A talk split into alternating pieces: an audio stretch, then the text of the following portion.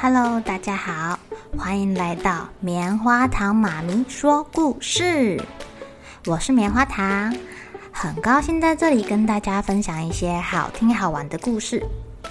偷偷预告一下，每个礼拜五啊，棉花糖妈咪会跟大家讲一系列的原创故事。身体大公司要告诉大家，我们厉害的身体是怎么运作的哟，千万不要错过了。也欢迎小朋友在听完故事后，把你想到的画面给画下来。棉花糖妈咪会把它放在粉丝专页上面，让更多小朋友可以分享你的创意哦。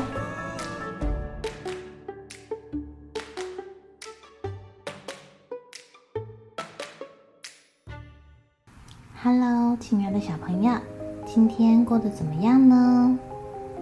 夏天已经过去了，嗯，有一点凉意的秋天到来了。你们在夏天的时候，这么热的时候，都怎么样让自己比较凉快一点啊？嗯，今天棉花糖妈咪要讲的故事就跟避暑有关哦。虽然夏天已经过去了，我们还是来听听看动物们是怎么让自己比较凉快。怎么避暑吧？今天这个故事啊，叫做《谁跟小羚羊去避暑》。哇，好炎热的夏天来了！小羚羊的妈妈要带着她的孩子们到高山地去避暑。高山比较凉快呀。小羚羊心想，它还有许多好朋友，一定也热得很难受。嗯，应该要约大家一起去哦。谁要跟我去避暑？谁要跟我去避暑啊？他一边走一边喊着。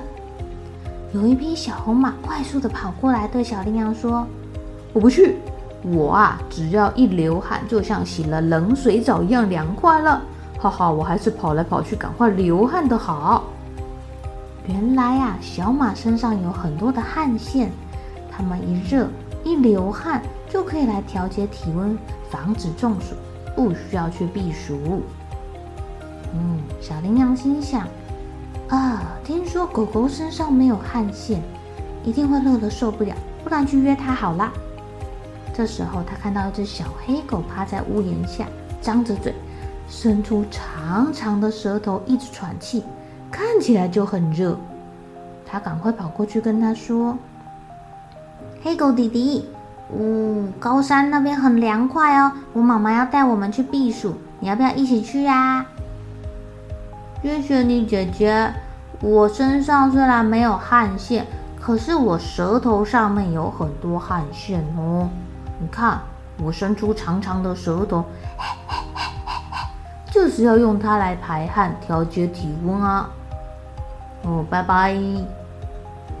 小羚羊只好看着小黑狗，跟它说声再见。啊，它走到旁边的大树下，看到有一只小黄鸡躺在树下的沙堆里面呢，两只脚烧着沙土，还不停地打滚。嗯躺在沙堆里面玩，多热啊！小羚羊摇摇头说。小黄鸡笑了起来，他说：“哼。”真的很热哎，啊！可是我们在沙土里面躺一躺啊，浑身就凉飕飕的，可舒服了呢。哎呀，看来小黄鸡不需要避暑啦。小羚羊有点失望哎，他又往树林里面走去。他看到一只小松鼠在树枝上跑来跑去，跑来跑去的。他还想要约小松鼠去避暑，可是小松鼠说：“我不用去避暑啊。”在夏天到来之前，我早就脱掉了冬天那身厚厚的皮毛。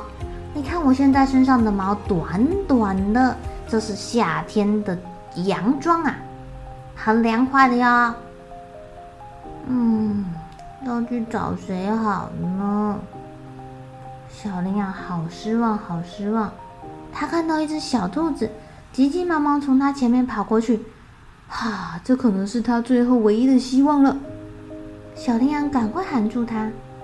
只见小灰兔摆摆两个大耳朵说：“啊，我不需要去避暑啦！你看我的两个大耳朵可以散热，哎，呼呼呼呼呼！哎呀，好凉快哦！还可以调节体温。嗯，小羚羊看没有朋友要跟他去避暑，他只好自己跟着妈妈去高山上啦。亲爱的小朋友，每一种小动物散热的方式好像都不太一样哎。小狗用它的舌头，小马利用身上的汗腺流流汗就变得很凉快了。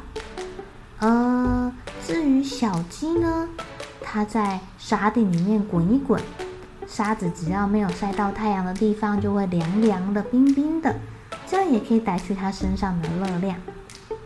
小兔子的大耳朵啊，可是可以帮它散热，就好像扇子一样哎。至于小松鼠啊，冬天的时候，它们身上的毛会变得比较厚，有保暖的效果。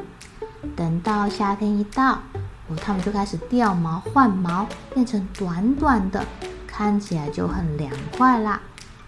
只有小羚羊，它必须要到高山上面，毕竟高山还是比较凉快的啦。那小朋友，你们呢？你们是躲到冷气房里面吹冷气，还是去玩打水仗避暑呀？好了，小朋友该睡觉了，一起来期待明天会发生的好事情吧！喜欢听故事的小朋友，别忘记订阅棉花糖妈咪说故事的频道。如果有什么想要跟棉花糖说的悄悄话，也欢迎留言或是写信给我哦。